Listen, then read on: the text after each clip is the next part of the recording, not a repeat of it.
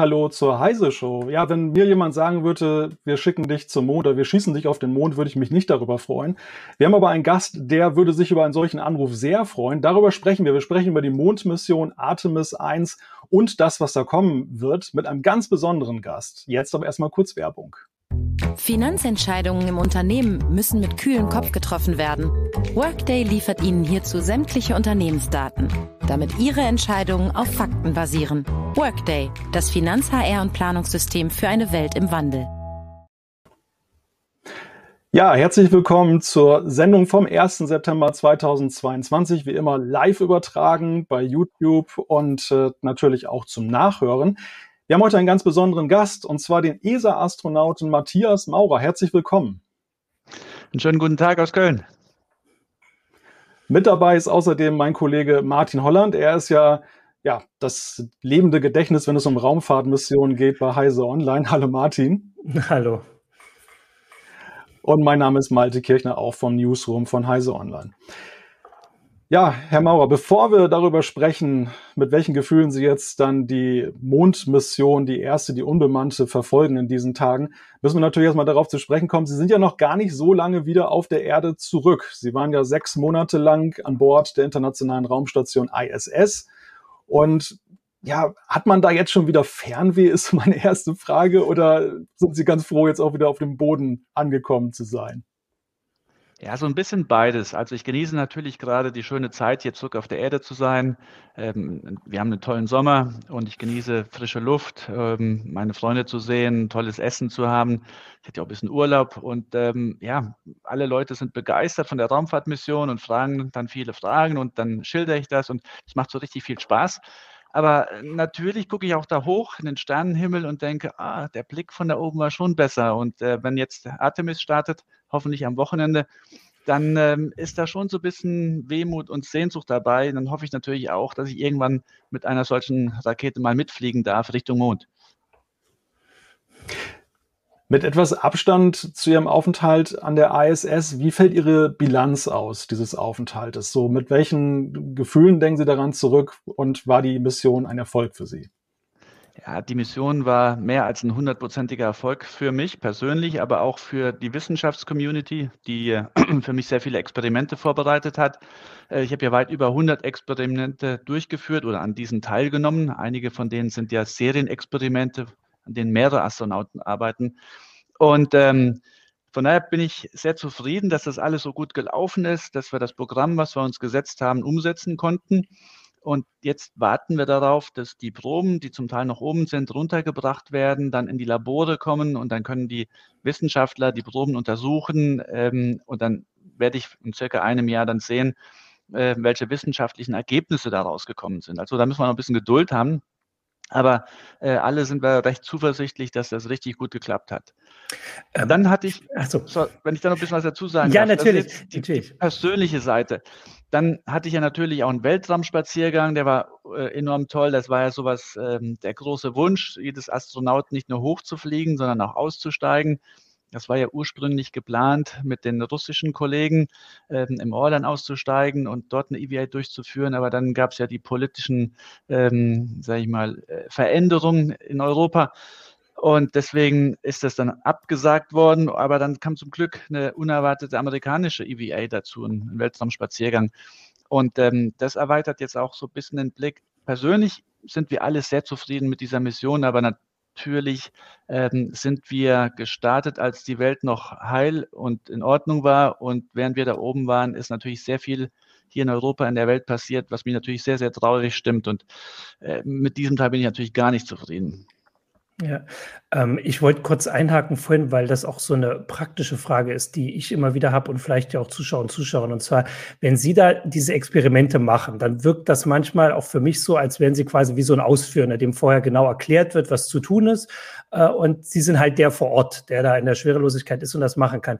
Wenn Sie jetzt wieder unten sind. Wie viel Beteiligung haben Sie dann noch an diesen Experimenten und vor allem, wenn diese Daten zurückkommen? Oder ist das jetzt, jetzt ist der nächste oben, der macht das und Sie können irgendwann in einem Wissenschaftsjournal nachlesen, was rausgekommen ist? Oder ist da noch mehr Verbindung? Also sowohl als auch. Die allermeisten Experimente sind natürlich von Vollprofis äh, entwickelt worden, an Forschungsinstituten, von äh, Wissenschaftlern, die schon lange äh, eine hohe Expertise in diesem Feld haben. Das ist jetzt nicht, dass es alles auf meinen Mist gewachsen ist, sondern das sind wirkliche Profis, die das entwickelt haben.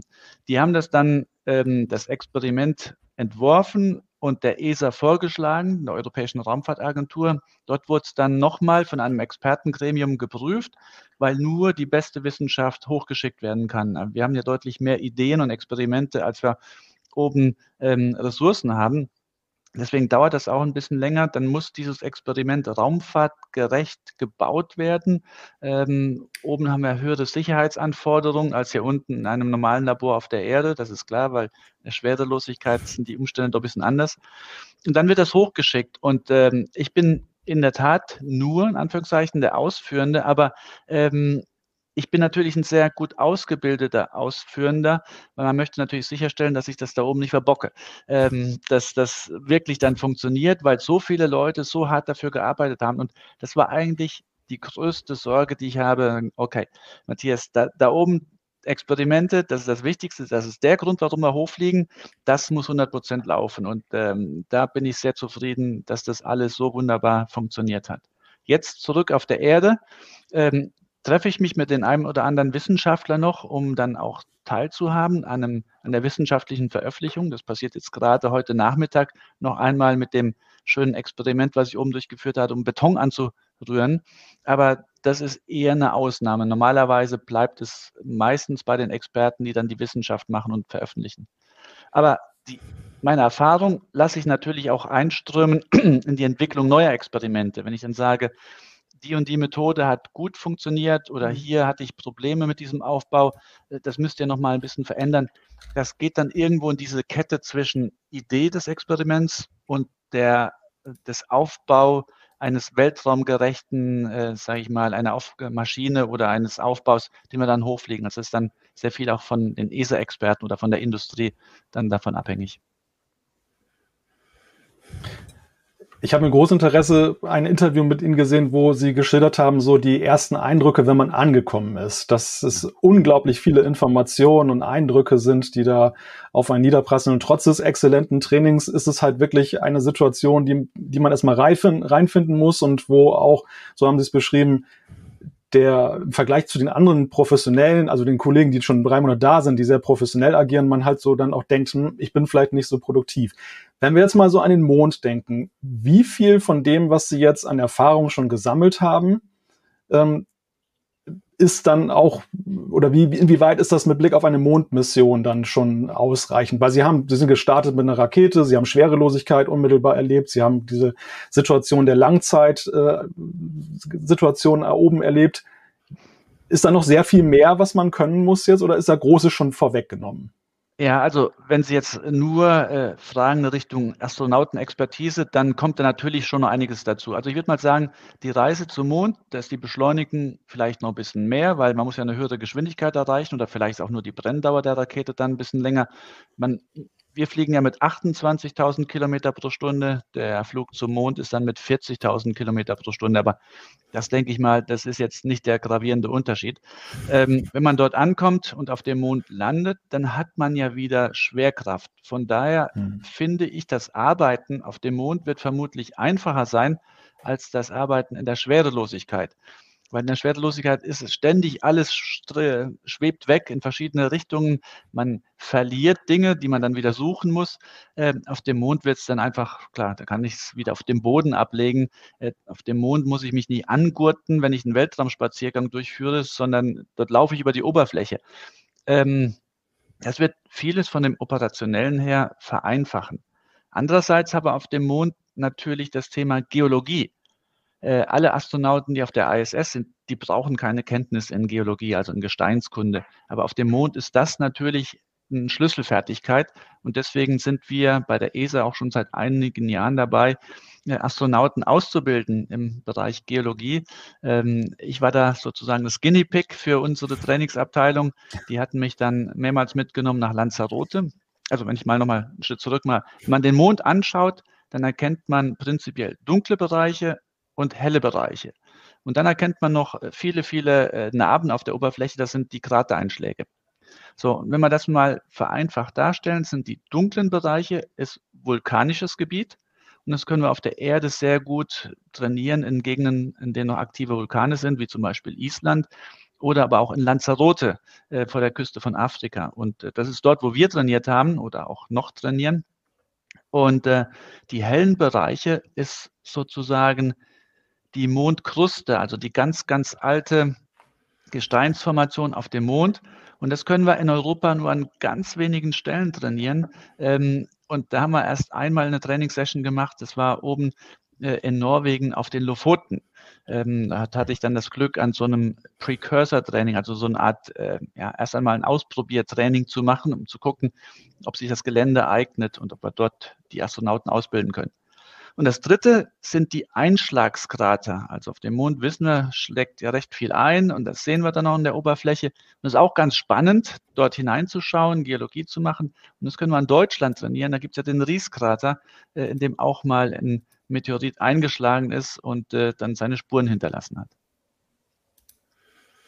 Also ich höre heraus, Sie sind schon sehr aktiv dabei, dann auch eine mögliche Mondmission vorzubereiten. Ganz genau. Also, ich habe da noch mehr. Wir sind äh, momentan auch ähm, hier dabei, eine Mondtrainingsanlage aufzubauen. Das ist etwas, was sogar die NASA noch nicht hat. Ähm, da hoffen wir, dass wir Ende des Jahres hier in Köln, also ich bin jetzt am Astronautenzentrum, ist ja der einzige Platz in Europa, an dem Astronauten ausgebildet werden, ähm, wissen auch die wenigsten nur.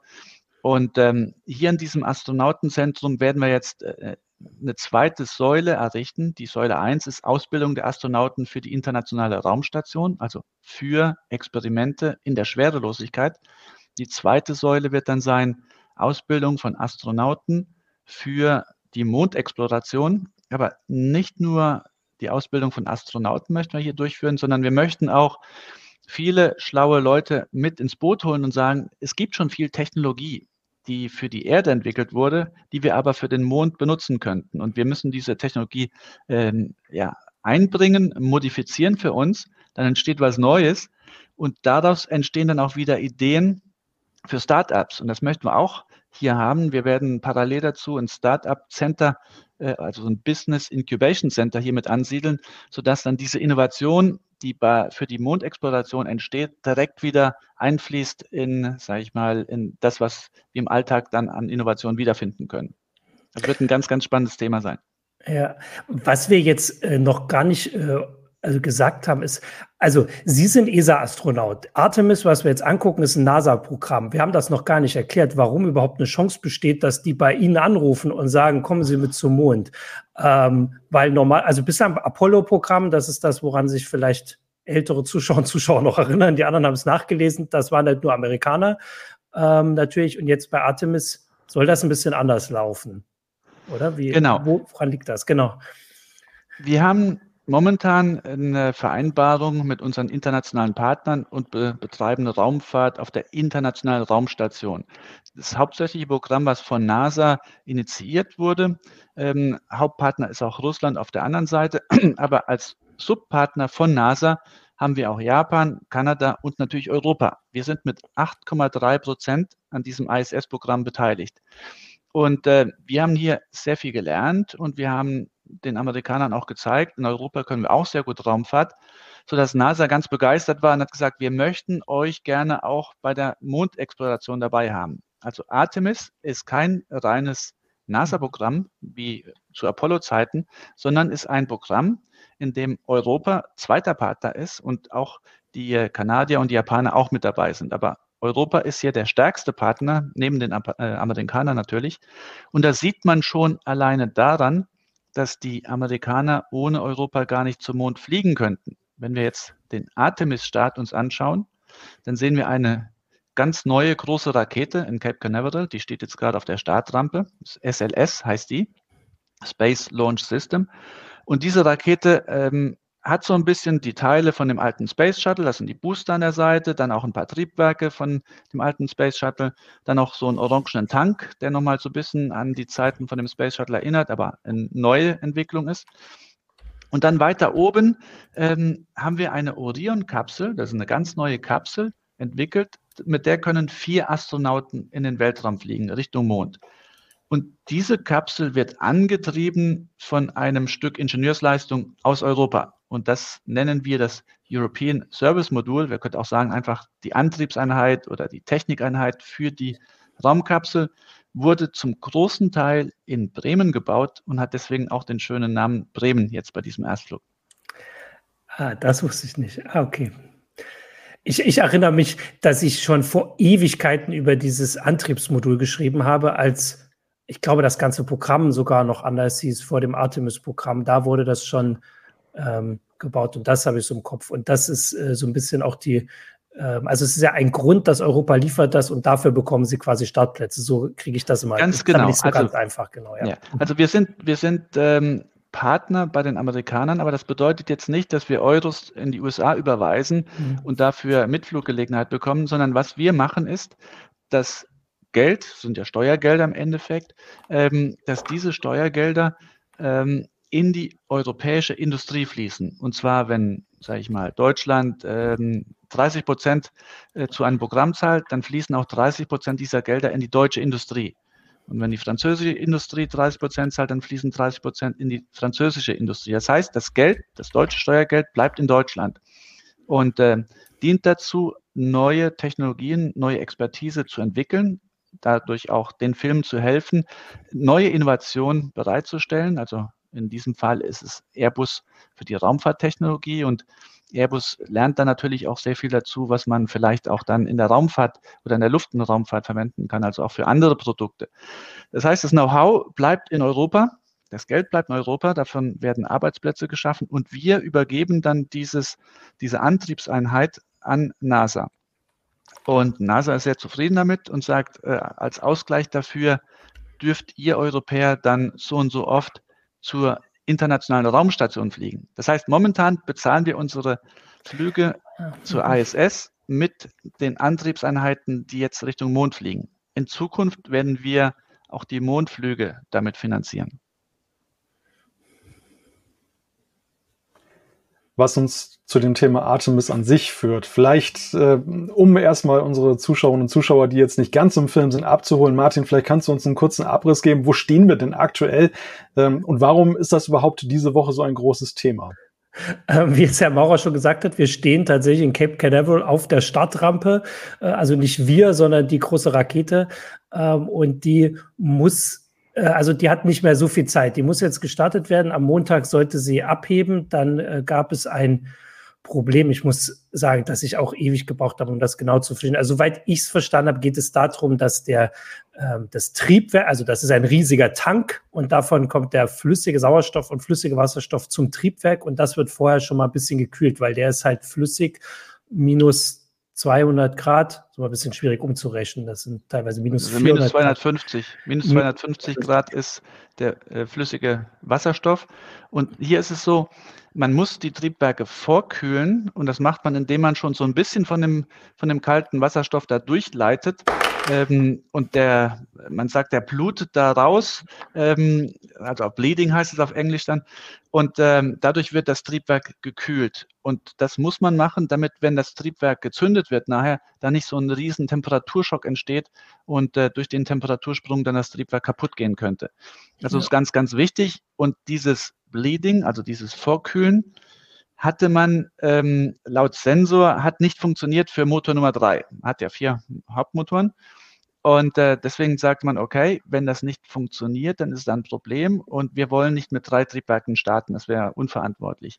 Jetzt hat sich aber herausgestellt, dass das vermutlich nur ein Sensorfehler war, dass das schon gekühlt war, aber der Sensor dies falsch angezeigt hat. Und deswegen hat NASA jetzt entschlossen, bei ähm, den Versuch nochmal zu wiederholen am Samstag, aber dann noch zusätzliche andere äh, Messdiagnostik einzusetzen, um vielleicht noch eine zweite Messwert zu haben oder, oder noch mehr Messwerte zu haben, um dann sicherzustellen, das Triebwerk wird wirklich gekühlt, auch wenn dieser eine Sensor etwas anderes sagt. Ja, ich habe ähm, Grafiken gesehen, wie diese Triebwerke und diese ganzen Leitungen aussehen. Also das ist unfassbar kompliziert. Natürlich, das ist unfassbar komplizierte Technik. Ähm, und was aber auch noch ein wichtiger Hinweis ist, dass bei, es gab ja diesen wichtigen Test im, im Frühjahr und im Sommer, wo alles schon mal durchgespielt wurde, quasi bis kurz vor den Start. Und genau das konnte man da nicht testen oder hat zumindest nicht geklappt. Und man hat gesagt, man macht das jetzt dann halt wieder äh, und jetzt halt wieder nicht. Ähm, und jetzt soll es am Samstag ist dann der nächste Versuch. Ähm, Wenn es am Samstag nicht klappt, wird es tatsächlich ein bisschen knapp. Das liegt daran, dass die äh, so, da ist ein System installiert, das den Flug immer noch abbrechen kann. Also ähm, auch in den letzten Minuten oder ich weiß nicht, ob sogar kurz nach dem Start. Und dieses System ist äh, zeitgeschaltet. Das ist nur für 25 Tage ähm, aktiviert. Danach muss die NASA das zurückholen und muss alles wieder äh, neu aufbauen. Und deswegen ist es so, die kann da jetzt nicht einfach rumstehen, bis die NASA sagt oder bis die Verantwortlichen sagen, wir sind jetzt fertig. Ähm, aber man muss auch sagen, dass äh, hat Herr Maurer schon im Vorgespräch gesagt, das wichtigste Ziel auch der NASA ist, dass das klappt und nicht, dass da irgendwas gezündet wird. Und wenn das halt, wenn man nicht hundertprozentig sicher ist, dass es funktioniert, wird das nicht gestartet werden. Und dann sagt man halt, okay, wir holen sie zurück und machen das nochmal, auch wenn die Enttäuschung wahrscheinlich überall sehr groß werden würde. Sein ja, be besser eine Enttäuschung über einen verschobenen Start als eine Enttäuschung über einen missglückten Start. Mhm. Äh, wir müssen uns hier vor Augen führen, das ist der allererste Start eines ganz neuen Raumfahrtsystems. Da wurden natürlich viele Komponenten wiederverwendet, aber trotzdem ist das als Gesamtsystem ganz, ganz neu. Und basierend auf diesem System gibt es ja schon viele, also sehr viele Szenarien sind ja schon weiterentwickelt worden, sind schon in Auftrag bei der Industrie. Wir wollen mit dieser Rakete ähm, eine ganz neue Station in den Mondorbit bringen. Diese Station heißt dann Lunar Gateway. Das kann man sich vorstellen wie so eine kleine ISS, also viel, viel kleiner, sind nur ein paar Module. Aber wenn das jetzt nicht klappen sollte mit dieser Rakete, dann hätte man natürlich ein Riesenproblem mit den ganzen Folgeplanungen, die man jetzt eigentlich schon ja, in Vorbereitung hat. Also von daher drücken wir ganz fest die Daumen. Und dann gibt der nächste Start, und das nur kurz, der nächste Start, da würden dann schon Menschen in der Kapsel sitzen. Das ganz ist, genau. Würde, ja. Das ist der Plan. Also deswegen muss das jetzt natürlich auch alles äh, klappen. Ganz genau. Also jetzt bei diesem allerersten Start, der ist unbemannt, aber wir haben trotzdem drei Figuren drin sitzen, äh, möchte ich mal sagen. Und da ist auch, ähm, das sind Dummies, sowas kennt man vom Autofahren her, Crash-Test-Dummies, also so, ja, so, so Puppen, äh, die dann voll gespickt sind mit Sensoren. Und das Interessante hier ist, äh, diese Puppen, da kamen zwei davon, kommen hier aus Köln. Im Nachbargebäude äh, hier von mir ist das Deutsche Luft- und Raumfahrtzentrum, DLR. Und dort wird Raumfahrtmedizin betrieben und die schauen sich an, welche Strahlenbelastung wirken nun auf die Puppen erst einmal und später dann auf die Astronauten. Man muss ja wissen, wenn wir in den Weltraum fliegen, dann sind wir zum Teil nicht mehr so geschützt äh, durch das Erdmagnetfeld wie hier auf der Erde. Als ich zum Beispiel auf der ISS war, ähm, hatte ich eine deutlich höhere Strahlenbelastung als jetzt Sie äh, zu Hause auf der Erdoberfläche. Ähm, und wenn meine Strahlenbelastung so hoch ist, dass mein Krebsrisiko um drei Prozent steigt, dann ist meine Astronautenkarriere vorbei. In den sechs Monaten ISS habe ich deutlich mehr Strahlung abbekommen als ein Kernkraftwerksarbeiter während des ganzen Lebens, also mhm. aktiven Berufslebens. Ähm, und von daher ist das ein, ein Punkt, der wirklich ganz, ganz kritisch immer beobachtet wird. Wenn wir jetzt Richtung Mond fliegen, dann würde die Strahlenbelastung nochmal grob geschätzt sechsmal stärker sein als auf der ISS. Deswegen würde man am Anfang auch nur Einmonatsmissionen durchführen und nicht gleich zu sechs Monatsmissionen gehen wie jetzt auf der ISS. Ja, einfach aus den Gründen, dass wir erst einmal diese Erfahrung neu sammeln wollen und danach schauen wollen, wie können wir Astronauten besser vor der Weltraumstrahlung schützen. Das langfristige Ziel ist ja, dass wir Menschen zum Mars schicken.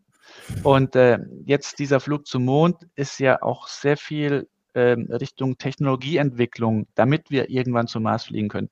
Aber ein Flug zum Mars würde mindestens 500 Tage bis hin zu ja, zwei Jahren ungefähr dauern. Da gibt es verschiedene Szenarien. Wenn wir jetzt mal überlegen, ein Monat Mondstrahlung ist schon sehr viel. Wenn wir jetzt aber dann zwei Jahre unterwegs sind, hätte ich ja 24 mal so viel Strahlung wie jetzt bei einer ISS-Mission. Ähm, das wäre eventuell deutlich zu viel, als was die Mediziner mit heutigem Wissen durchgehen lassen würden. Also allein das Thema Strahlenbelastung ist immer noch so, ähm, sag ich mal, ein Showstopper für einen Flug zum Mars. Es gibt noch andere. Ja. Ich würde an der Stelle ganz gerne ein paar Fragen aus dem Chat einfließen lassen, die jetzt auch aufgekommen sind durch unser Gespräch. Da ist zum Beispiel die, ob die SLS-Rakete eigentlich schon human-rated ist. Also bekommt sie, hat sie schon die Freigabe, dass Menschen da jetzt mitfliegen können oder bekommt sie die erst mit der Freigabe nach einem erfolgreichen, unbekannten, äh, unbemannten äh, Erstflug? Ja, das ist eine sehr, sehr gute Frage. Das weiß ich ehrlich gesagt nicht ganz genau, aber ich würde jetzt vermuten, ähm, die, die Rakete ist ja vom Design her ausgelegt auf äh, ja, man-rated. War, war klar, damit wollen wir Astronauten Richtung Mond fliegen. Das heißt, der gesamte Entwicklungsprozess hat immer darauf abgezielt, dass wir Astronauten fliegen können. Von daher mussten gewisse Meilensteine erfüllt werden, dass es man-rated wird. Aber ähm, ich denke, dass man ein finales Go gibt, dass da Leute einsteigen dürfen. Dafür braucht man einen erfolgreichen Testflug jetzt. Wir möchten ja sehen, das ist ein Hauptobjektiv äh, jetzt dieser Mission, dass die Orion-Kapsel, die die Astronauten dann in Zukunft in den Weltraum rausbringt, dass dort auch das Hitzeschutzschild funktioniert, sodass wir bei dem Wiedereintritt äh, die Kapsel und die Astronauten darin sicher wieder zur Erde zurückbringen.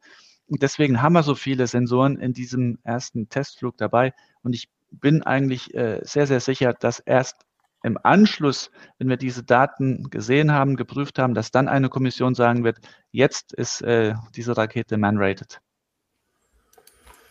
Dann zur Frage der Strahlenbelastung wurde die Frage gestellt, ob die Dosis, die Sie da gesammelt haben während des gesamten ISS-Aufenthaltes, ob Sie die beziffern können.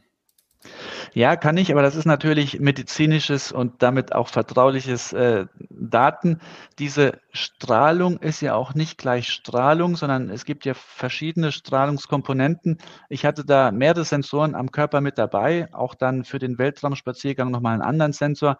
Und ähm, diese ganzen Sensoren, die sind momentan in der Medizinabteilung und die werden jetzt ausgewertet und ich bin selbst gespannt, wie viel Dosis und dann muss man diese Strahlung in eine Äquivalenzdosis umrechnen. Das macht es jetzt schon wahrscheinlich wieder sehr komplex. Ähm, und erst dann erfahre ich, was eigentlich die Badeschädigung ist.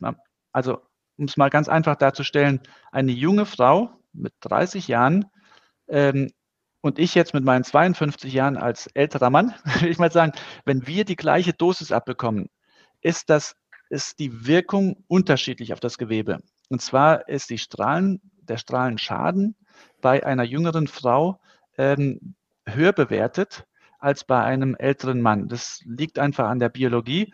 Ähm, ja, und genau das müssten Sie, glaube ich, dann von einem Strahlenexperten erwarten. Aber daher äh, würde man sage ich mal, tendenziell auch eher einen älteren Mann in, in ein hohes Strahlenrisikogebiet dann reinschicken, ähm, als eine jüngere Frau, die dann vielleicht auch noch Kinder bekommen will.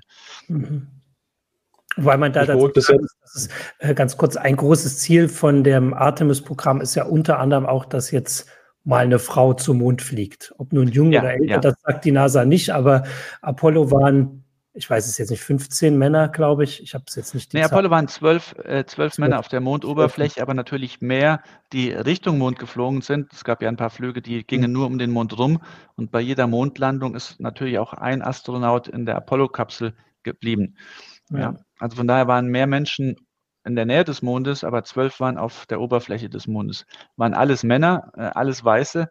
Und ähm, deswegen hat die NASA jetzt gesagt, äh, ab ähm, Artemis 3, die Mission, mhm. äh, gegenwärtig geplant für 2025 soll ein Direktflug sein zum Mond. Dann fliegen wir nicht äh, an die Mondstation Lunar Gateway, von der ich eben gesprochen habe, sondern direkt zum Mond, in den Mondorbit. Dort sollen die dann umsteigen in ein Landefahrzeug. Das wird von SpaceX entwickelt und dann auf dem Mond landen. Es werden zwei Astronautinnen, Astronauten sein, also eine Frau und eine ähm, und ein farbiger ähm, ja, Astronaut. Ja. Genau, das. Ich, mich, mich, beruhigt das ja erstmal, dass auch das Patientengeheimnis für Astronauten noch gilt. Und Was ist jetzt oh, passiert? jetzt ist uns, jetzt ist uns Herr Maurer leider aus der Leitung geflogen. Ja. Ähm. Sprechen wir vielleicht, oder nein, schauen wir kurz mal Werbung und dann gucken wir ah. mal weiter. Finanzentscheidungen im Unternehmen müssen mit kühlem Kopf getroffen werden. Workday liefert Ihnen hierzu sämtliche Unternehmensdaten, damit Ihre Entscheidungen auf Fakten basieren. Workday, das Finanz-HR- und Planungssystem für eine Welt im Wandel. Na, noch nicht wieder da. Noch haben wir ihn nicht zurück, aber wir arbeiten im Hintergrund wahrscheinlich emsig daran. Ja, Martin, du hast ja den Zeitplan schon mal so ein bisschen genannt. Samstagabend ist jetzt dann der nächste Punkt und ach, er ist zum Glück wieder da. Wieder. Ich weiß jetzt nicht warum, aber alles gut. Ich hatte schon Angst, dass mein Scherz so schlecht war, dass sie aus der Leitung. so schnell werden sie mich nicht los. Das beruhigt mich doch ungemein. Ähm, ich würde dann gleich nochmal eine weitere Frage aus dem Chat aufgreifen. Und zwar die Frage, ähm, wird die ESA auch Teile Ausrüstung mitentwickeln, welches im HLS bei der Artemis 3 Mission eingebaut bzw. auf dem Mond transportiert wird, weil das jetzt sicher schön anschließt an das, was Sie gerade gesagt hatten. Das ist ja. der Lander, nur kurz. Das HLS ist der, dieses Landegefährt, Human Landing System. Linux. Ja, Human Landing System. Mhm. Ja, das wird von SpaceX entwickelt. Das ist ein Auftrag, den die NASA ausgeschrieben hatte. Und ähm, ja, SpaceX hat sich darauf beworben. Es haben sich auch andere Firmen darauf beworben.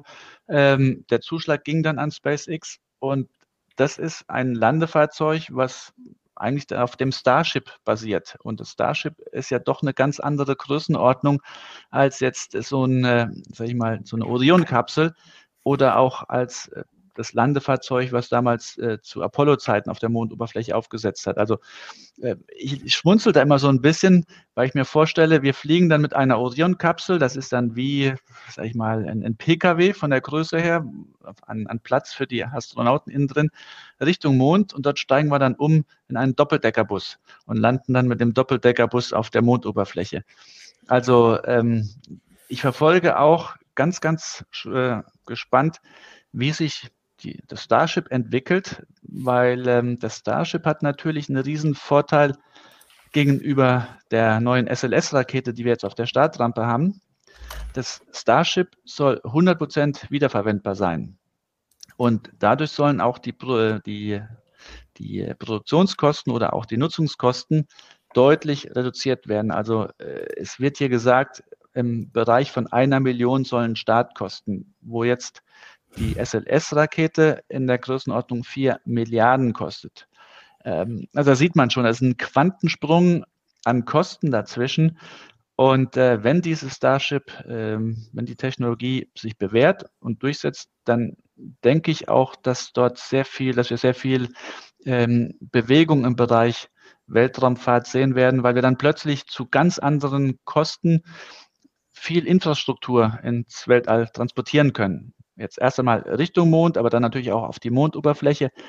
Und das ist ja der nächste Schritt, den wir dann angehen wollen. Wir wollen ja nicht dorthin fliegen, um nochmal eine Flagge in den Boden zu pflanzen und sagen, wir waren hier, wir haben es geschafft, sondern dank der Apollo-Proben wissen wir, dass der Mond Ressourcen hat, die spannend sind. Und dank äh, verschiedener Sonden, die wir um den Mond äh, fliegen haben und dort hochgeschickt haben, wissen wir, dass es im Polarbereich des Mondes Wassereis gibt.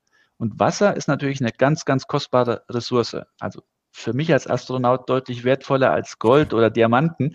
Ähm, und wenn wir Wasser haben, dann haben wir eine Grundlage, dort oben auch eine kleine Siedlung, eine kleine Station zu bauen. Ich stelle mir das so vor wie eine Forschungsstation in der Antarktis.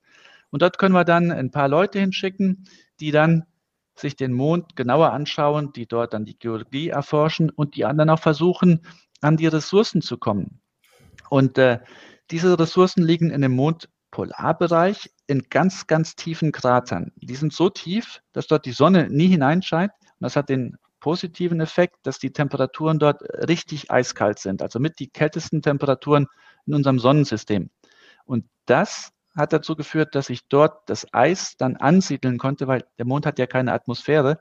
Hätten wir ein Stück Wassereis äh, irgendwo in einem Landegebiet von den Apollo-Missionen, das würde sofort wegdampfen. Und ähm, aber in den Polarbereichen ist das noch vorhanden. Und wenn man sich jetzt mal vorstellt, wie kam eigentlich das Eis dorthin? Das ist das gleiche Eis oder sage ich mal das Bruder- oder Schwestereis, was auch auf der Erde eingeschlagen ist und was zu den ganzen Ozeanen auf der Erde geführt hat. Und alles Wasser, was wir auf der Erde ja haben, ist, kam ja aus dem Weltraum. Und das gleiche Eis in diesen Frühzeiten zu Beginn ähm, der, ja, auch der Menschheitsgeschichte oder der Geschichte der Erde ist dann auch auf dem Mond eingeschlagen. Und ähm, die Wissenschaftler erhoffen sich jetzt, dass wenn wir Zugang zu diesem Eis auf dem Mond hätten, dass wir dort vielleicht noch organische Spuren finden. Das wären die gleichen organischen Spuren, die damals auch das Leben auf die Erde gebracht haben. Und das finde ich, das ist wirklich ein so faszinierender Gedanke, dass wir auf dem Mond plötzlich lernen könnten, wie ist das Leben auf der Erde entstanden. Und das ist ja eine der grundlegenden Fragen. Ähm, wie ist die Evolutionsgeschichte des Lebens auf der Erde gewesen und was können wir daraus lernen? Und die nächste Frage ist, gibt es noch Leben sonst wo auf, auf einem anderen Planeten dort draußen im Universum? Und das könnten wir auf dem Mond sehr, sehr viel lernen. Und das ist ein spannendes Thema. Ja. Also ein ganz neuer Level der Forschung, den wir dort erschließen können. Ja.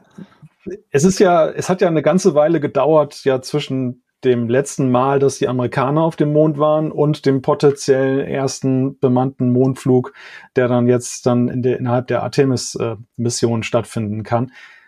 War aber diese Pause vielleicht rückblickend? Ich meine, sie war natürlich auch geprägt von politischen Fragen. Es kostet sehr viel Geld und äh, so viel Geld muss bewilligt werden. Eine Gesellschaft muss das stützen, schultern wollen.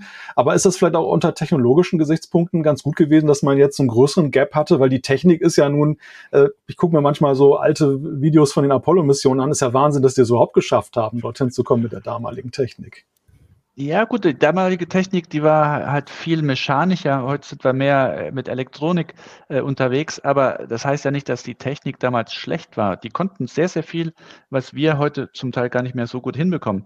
Und von daher denke ich mal, hätten wir eigentlich schon viel früher weitermachen können. Dann hätten wir auch sehr viel mhm. neue Technologie jetzt, die wir jetzt dann erst dann verspätet entwickeln müssen.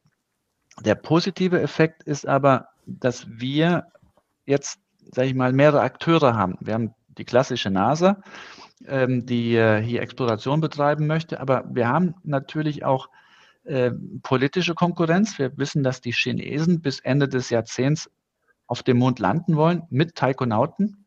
Und äh, das werden sie auch schaffen. Die haben äh, schon sehr tolle Missionen unbemannt auf dem Mond äh, gelandet, sind jetzt auch auf dem Mars. Und ähm, dann gibt es auch noch den Druck aus der Industrie, also kommerzielle äh, Raumfahrtunternehmen wie SpaceX, aber auch Blue Origin und viele andere, die in den Startlöchern stehen und auch mittlerweile kleine Raketen bauen. Und von daher ist da so richtig viel Schwung jetzt drin. Ähm, wir wissen, dass der erdnahe Orbit ein neuer Wirtschaftsraum ist. Das heißt, ähm, früher hat man Satelliten hochgeschickt oder hat Astronauten zum Mond geschickt und das hat Geld gekostet, es hat Wissen gebracht. Aber es war nicht etwas, was die Firmen sofort verkaufen konnten, um dadurch einen Profit zu erzielen, weil die eigentliche Innovation wird ja meistens dann von den privaten Akteuren dann durchgeführt. Ähm, und dann wird es halt viel dynamischer. Jetzt wissen wir, im erdnahen Orbit, ähm, das ist der neue Wirtschaftsraum. Das ist sowas wie die Weltmeere, aber dann halt einer neuen Dimension. Dort haben wir dann Satelliten, die äh, ja jetzt äh, die neuen Megakonstellationen, die viele Services anbieten werden, wie Internet aus dem Weltraum. Aber wir haben natürlich auch Navigationssatelliten. Wer von uns möchte dann äh, auf ein Handy verzichten und das Navigationssystem? Also das kann man sich gar nicht mehr vorstellen, ohne das zu leben ähm, Telekommunikation, Funkübertragung von einem, dem einen Ende der Welt auf die andere, also eine Fußball-Live-Übertragung oder Olympische Spiele, ist, ist ja schon seit vielen Jahrzehnten Standard, klappt aber alles nur mit Satellitentechnologie. Wetterdaten, Klimadaten, das alles brauchen wir, um sozusagen den Puls und das EKG unseres Planeten äh, zu messen und daraus zu verstehen, wie können wir denn unseren Planeten im stabilen Bereich halten? Wie können wir den Klimawandel hoffentlich noch einbremsen, bevor äh, wir diese Kipppunkte erreicht haben. Also Raumfahrt ist enorm wichtig und die Services, die lassen sich verkaufen. Damit machen Firmen ähm, richtig gut auch Geschäfte und Gewinn. Und die NASA möchte sich dann jetzt auf die Bereiche konzentrieren, die noch keinen Gewinn abwerfen. Und das ist halt der Bereich Richtung Mond und über den Mond hinaus. Und das ist dann mehr für die Neugierigen unter uns und für die Wissenschaftler. Ähm, ich hatte auch noch eine Ergänzung zu den Kosten, äh, die Malte gerade angesprochen hat. Das ist so ein bisschen kontraintuitiv, dass diese Missionen sind zwar oder das Programm ist zwar sehr, sehr teuer. Also wie gesagt, ein Start kostet ähm, über vier Milliarden US-Dollar mindestens. Aber das ist in den USA in der politischen Landschaft nicht mal unbedingt ein Gegenargument. Also erstmal muss man sowieso mal zu diesen Kosten sagen, das ist ja kein Geld, das irgendwie da jetzt verbrennt in dem Treibstoff. Also natürlich der Treibstoff verbrennt, aber der kostet nicht vier Milliarden, noch nicht, ähm, sondern die ganze Technik. Und da haben Leute Geld verdient, also Leute äh, verdienen ihr Lebensunterhalt mit. Also das sind einfach Kosten, die in die Wirtschaft gehen.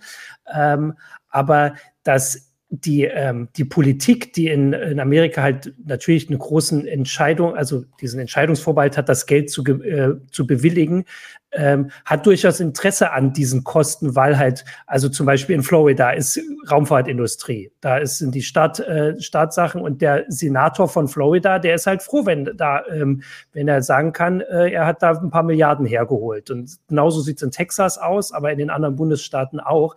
Und das ist so eine große Kritik, dass einerseits die Politik gar nicht unbedingt ein Interesse dran hat, in den USA die Kosten zu drücken, sage ich jetzt mal, weil sie ja Kost, also Geld in ihre eigenen Bundesstaaten bekommen, die Senatoren in dem Fall, also die Abgeordneten. Ähm, und dass das, also dass das deswegen diese zwei verschiedenen Sachen sind. Also einerseits ist es natürlich sehr teuer und es war eher das Problem, dass in den USA jeder Präsident so andere Vorstellungen davon hat, was jetzt zu passieren hat. Und dann wird alle vier, alle acht Jahre wird die, mhm. die Strategie geändert. Und das ist eher das Problem.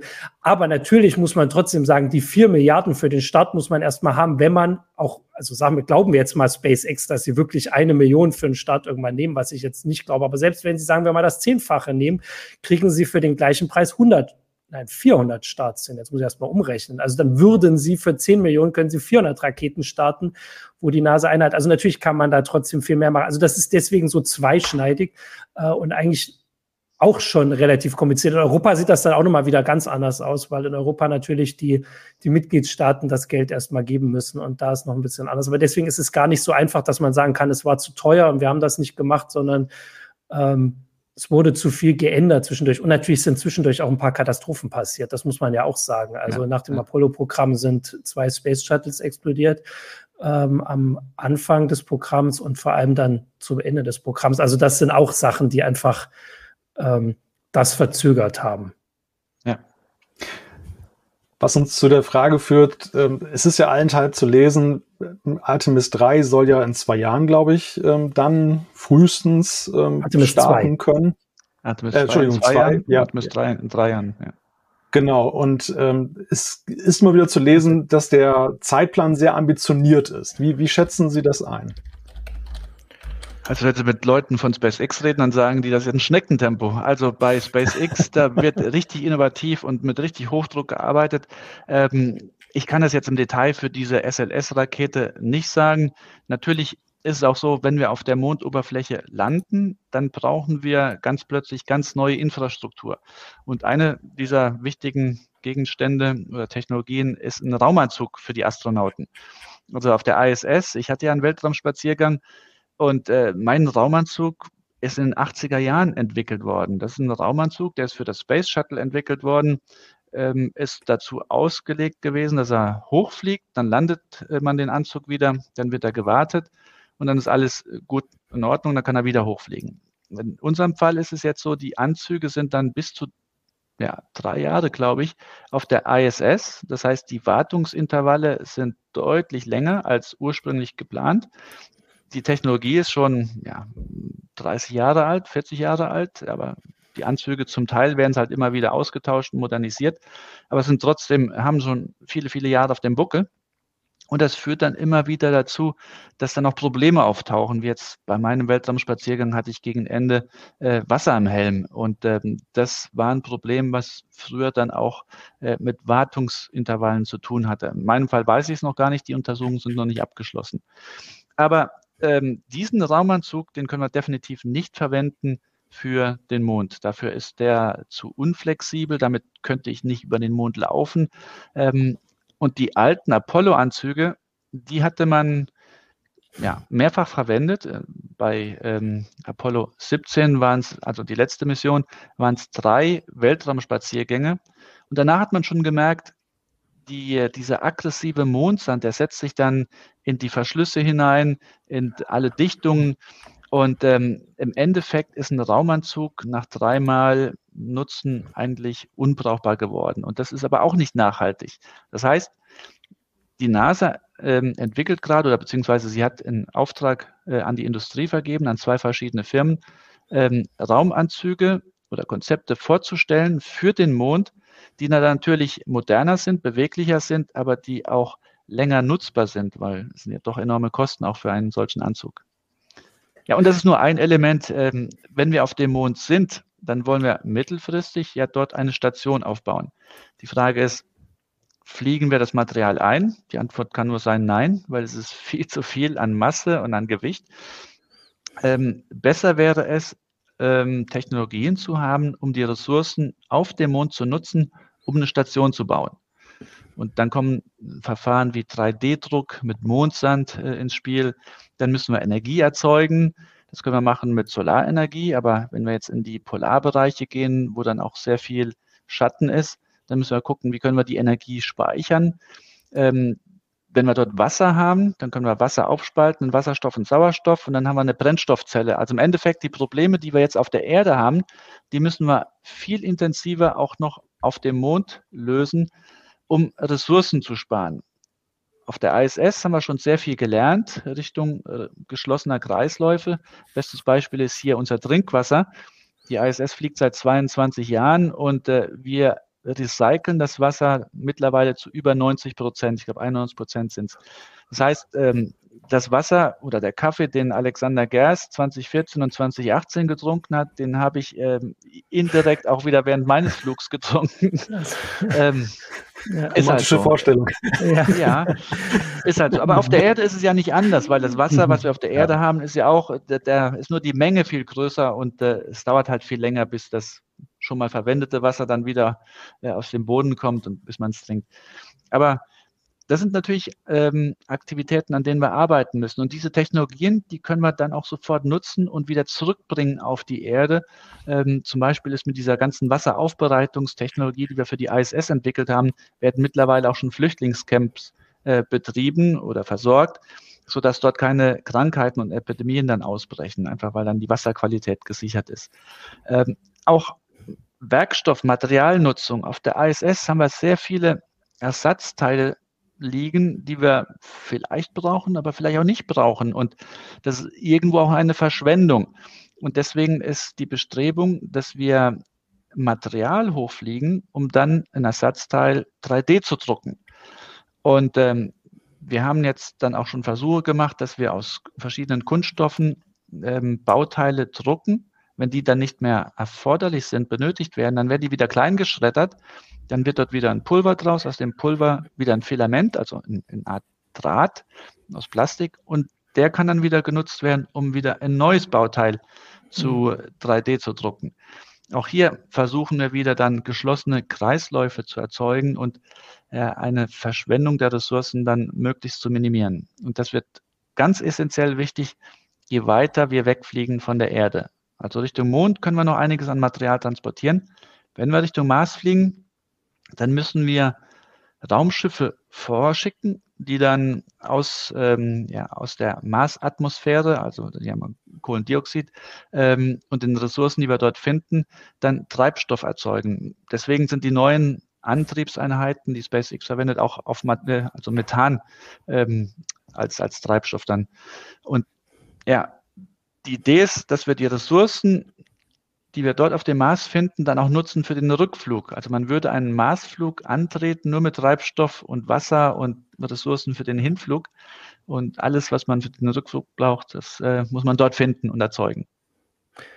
Ähm, ich habe gerade noch geguckt, Malte, wir hatten nicht vorhin korrigiert. Also Artemis 2 ist aktueller Stand, soll 2024 starten und das sind tatsächlich nur noch äh, anderthalb Jahre, also Mai. Also das ist schon äh, sehr, äh, sehr, würde sehr schnell sein. Artemis 3 ist aktuell für 2025 vorgesehen, aber es gibt halt ein paar Argumente, die das zumindest sagen wir mal, schwierig erscheinen lassen. Also diese Raumanzüge waren halt so, ist die Frage, ob die bis dahin fertig sind. Bei Artemis 3 braucht man sie ja dann, um da rumzulaufen. Und natürlich ist das sind diese ganzen Pläne immer, da muss bis dahin alles klappen. Also zum Beispiel schon mal dieser Start jetzt, der erste, der am Samstag. Also das muss klappen, ähm, damit das so weitergeht. Dann bei den ganzen Entwicklungen, die teilweise aufeinander aufbauen, muss alles klappen. Und deswegen schreibt man oft dazu äh, ambitioniert. Ähm, das ist die Sache. Jetzt ist es so, dass bei der NASA, ähm, da, also dann verschiebt sich das halt vielleicht mal um ein Jahr. Also das äh, ist natürlich aus der Sicht dann, wenn man da ist, ist das viel. Aber jetzt der Hinweis für mich, äh, also von mir ist, dass Elon Musk mit SpaceX hat eine ganze Menge geschafft, also wirklich die Raumfahrt revolutioniert mit diesen wiederverwendbaren Raketen. Aber er erzählt halt auch schon seit zehn Jahren, dass er in zwei Jahren eine Rakete zum Mars schickt. Und die erste sollte, glaube ich, 2018 losfliegen. Dann 2020, 2022 ist auch keine gestartet. Das nächste Startfenster öffnet sich auch schon wieder in einem Jahr. Also das ist die eine Sache, ist, dass da wirklich viel passiert, aber äh, diese Ankündigung halt auch teilweise von SpaceX sehr, sehr, sehr, ähm, oder man muss es vielleicht korrigieren, nicht von SpaceX, sondern von Elon Musk, der halt dann vielleicht nicht immer direkt für die Firma spricht. Ähm, also vielleicht auch ein bisschen sehr übertrieben sind. Aber natürlich, wenn das Starship jetzt wirklich abheben sollte und dann wirklich in einem Jahr regelmäßig fliegt, dann sieht die Welt wirklich anders aus. Das ist ja auch die Frage von Roman, ob die Rechnung auch noch gilt, wenn SpaceX wirklich mit dem Starship 100 Tonnen äh, Fracht in den Weltraum ähm, bringt. Und das natürlich, dann ist alle Rechnung anders. Dann ist alles anders. Dann muss man das, das James Webb Teleskop nicht zusammenfalten, so kompliziert. Äh, dann kann man ganze Busse da hochbringen. Also natürlich, wenn das passt, dann ändert sich die ganze Raumfahrt. Äh, und dann ist ja. der Preis sogar noch nicht mal so entscheiden, würde ich sagen. Außer Herr Maurer widerspricht mir jetzt. Also wenn wir wirklich eine Rakete ja. hätten, die so viel dahin bringt, dann finden sich Leute, die dann das auch bezahlen, wenn man äh, ja. da so viel bringen kann, auch wenn der Preis eben auch noch ein Argument ist.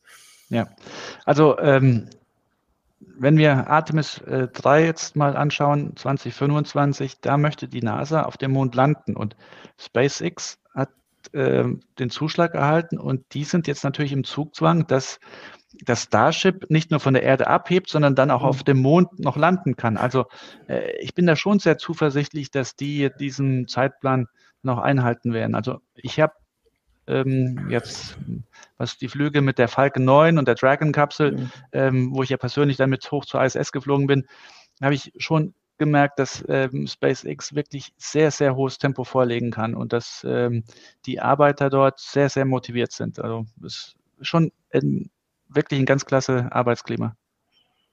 Und man kann das ja auch sehen an der Kapsel, wenn man ihre Fotos da drin sieht. Das sieht halt wirklich nach einem Zeitsprung aus. Die ganze Technik, mit der sonst hochgeflogen ja. wird, die Soyuz-Kapseln sind Jahrzehnte alt, sehen super eng aus. Ähm, also ich weiß immer gar nicht, wie die Leute da reinpassen. Und das, äh, also die Dragon-Kapsel sah schon sehr angenehm aus mit genug ja, Platz. Ich, vom Platz her ist es bequemer als die Business-Klasse in einem Flugzeug. Ja. Sehr gut.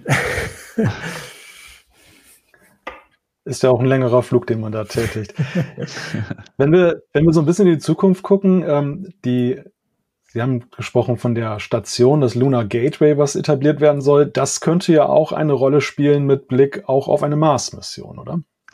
Ganz genau. Also diese Mondstation, die wir jetzt aufbauen wollen, das ist nicht eine reine Station wie jetzt die ISS, sondern es ist gleichzeitig auch eine Station, bei der man Antriebseinheiten oder Systeme test, äh, testen möchte, um mit, diesen, mit dieser Infrastruktur dann Richtung Mars zu fliegen. Also wenn wir zum Mars fliegen, dann werden wir das nicht in so einer kleinen Orion-Kapsel machen, ähm, weil keiner möchte zwei Jahre in, äh, in einem VW Golf sitzen. Ähm, das wird einfach nicht gehen vom Platz her. So, und man, man muss auch eine gewisse Infrastruktur haben, um seinen Sport zu betreiben oder dann auch, äh, ja, gewisse persönliche Freiräume braucht auch ein Astronaut über so eine lange Zeit. Ähm, deswegen würde man eine ganz kleine Station vermutlich dann Richtung Mars schicken. Und ähm, das könnte eine Station sein, die vielleicht ähnlich ist wie Lunar Gateway, was wir dort jetzt aufbauen. Dort muss eine Energieversorgung muss da sein. Wir müssen Telekommunikation haben, damit wir funken können mit der Erde. Wir brauchen Antriebseinheiten. Aber wir brauchen natürlich auch einen Raum für die Astronauten und ähm, ja, auch die, sage ich mal, die sonstigen Räume. Also eine Toilette muss dabei sein. Es muss eine Möglichkeit da sein, auch irgendwo Sport zu machen, weil in Schwerelosigkeit, und der Flug zum Mars wäre dann ja sehr, sehr lange Zeit in Schwerelosigkeit, bauen einfach die Knochen und die Muskeln ab. Das wissen wir von unseren Erfahrungen auf der ISS. Und wir machen auf der ISS momentan zwei, zweieinhalb Stunden Sport pro Tag, einfach nur um den Verfall auf, äh, aufzuhalten. Das heißt jetzt nicht, dass wir da alle mit dicken Muskeln zurückkommen. Ähm, es ist einfach notwendig, dass wir halbwegs gesund dann wieder zur Erde zurückkommen. Und man muss ja auch wissen, wenn wir zum Mars fliegen und dort ankommen, dann möchten wir den natürlich auch erkunden. Und dort sind keine Hilfs, äh, äh, Hilfstruppen wie jetzt hier auf der Erde nach der Landung, die mich dann aus der Kapsel ziehen, sondern dort müssen dann die Astronauten wirklich körperlich fit sein, um alleine den Mars zu erkunden und dort dann auch zum Teil schwere Arbeit äh, durchzuführen. Also ganz neue Herausforderungen, die sich da dann auch stellen im Vergleich zu bisherigen Missionen. Es wird ja immer die Frage gestellt, jetzt mit Blick auf den Mond, ähm, und ich weiß, Sie haben sie da auch schon et etliche Male beantwortet. Wie steht es denn um Ihre eigenen Ambitionen beziehungsweise um Ihre Chancen, dort vielleicht der erste Europäer auf dem Mond zu sein? Ja, also die Ambition, dass ich jetzt unbedingt der Erste sein muss, äh, die habe ich nicht, weil ich denke immer so, Apollo 11 ähm, im Vergleich zu Apollo 17. Ich hätte lieber die Apollo 17 Mission gehabt. Die hatten nämlich drei äh, Weltraumspaziergänge über den Mond, waren viel länger dort, konnten einen riesen Radius abdecken, mit einem Auto rumfahren und haben viel, viel mehr gesehen und mitgenommen und wissenschaftlich dann auch eigentlich das beste Ergebnis geliefert. Ähm, von daher ist das mit dem der Erste zu sein, das ist jetzt kein Anspruch, den ich da habe. Aber natürlich würde ich dort gerne hinfliegen wollen und äh, landen wollen und dann natürlich auch das Trainierte umsetzen wollen.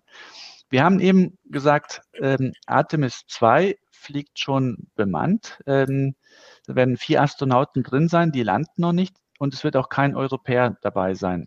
Ähm, Artemis 3 ist zwei Amerikaner werden auf dem Mond landen. Es gibt noch zwei Plätze, die meines Wissens noch nicht genau äh, vergeben sind. Also vielleicht ist dort ein ähm, Partnerastronaut mit dabei. Es könnte ein Kanadier, ein Japaner, ein Europäer sein, vielleicht aber auch nicht. Ähm, Artemis 4 und 5 sind schon mit jeweils einem Platz für einen Europäer vorgesehen. Und äh, wir haben momentan sieben aktive Astronauten im Europäischen Astronautenkorps hier in Köln. Und jeder von uns sieben ist prinzipiell geeignet, einen solchen Flug anzutreten. Das wäre dann aber nicht, um auf dem Mond zu landen. Artemis 4 und 5 fliegt zu dieser neuen Station, Lunar Gateway, die dann aufgebaut wird.